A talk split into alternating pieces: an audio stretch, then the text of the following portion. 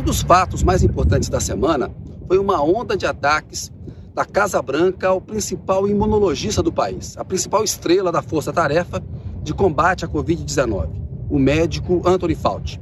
Ele é o diretor do Instituto Nacional de Alergias e Doenças Infecciosas e é a voz mais respeitada aqui nos Estados Unidos quando se trata de discutir a pandemia.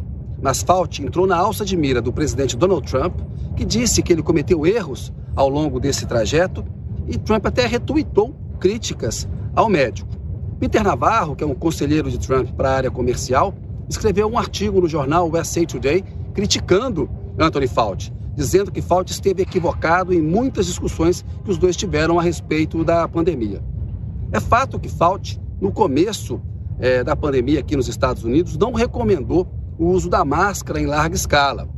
Naquele momento, havia falta desse equipamento para os médicos e para os enfermeiros. Não fazia sentido desviar é, as máscaras para o uso do público quando esse material estava faltando é, nos hospitais. Depois apareceram pesquisas mostrando que o uso da máscara ajuda a diminuir a transmissão do coronavírus, ou seja, você protege a si mesmo protege também as outras pessoas. Desde o começo da pandemia, o Anthony Fauci disse que se ateria aos fatos, aos dados, para poder amparar e decidir as recomendações que ele daria ao presidente Donald Trump.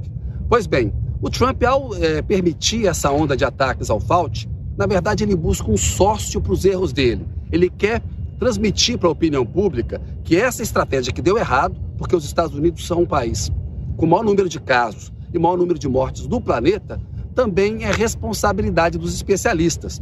Trump é um negacionista da ciência, bateu de frente com a força-tarefa, politizou o uso da máscara e agora, ao tentar atrair Fauci e descredenciá-lo, o Trump sempre aponta um outro culpado pelos erros dele. Num momento é a China, que teria espalhado o vírus, no outro é a Organização Mundial de Saúde, que não teria dado um alerta a tempo e a hora para uma reação americana. O fato é que a estratégia do presidente é um fator de maior desgaste eleitoral e político dele. Trump caiu nas pesquisas para a sucessão presidencial de 3 de novembro, quando haverá também eleição para um terço das 100 cadeiras do Senado e para as 435 vagas da Casa dos Representantes, que equivale à Câmara dos Deputados aqui nos Estados Unidos. Os republicanos eles têm maioria no Senado. Se o Joe Biden, candidato democrata, vencer a eleição, se os democratas mantiverem a maioria na Casa dos Representantes, como é provável que aconteça, e se os republicanos perderem a maioria no Senado, será possível reverter medidas conservadoras que Trump e os republicanos adotaram nos últimos quatro anos. E isso tem preocupado, sim, os candidatos republicanos. A estratégia do Trump desagrada ao próprio partido. Ele vive um mau momento e novas pesquisas saíram mostrando a dianteira do Joe Biden. Nesta quarta-feira, o Trump e o Fauci conversaram.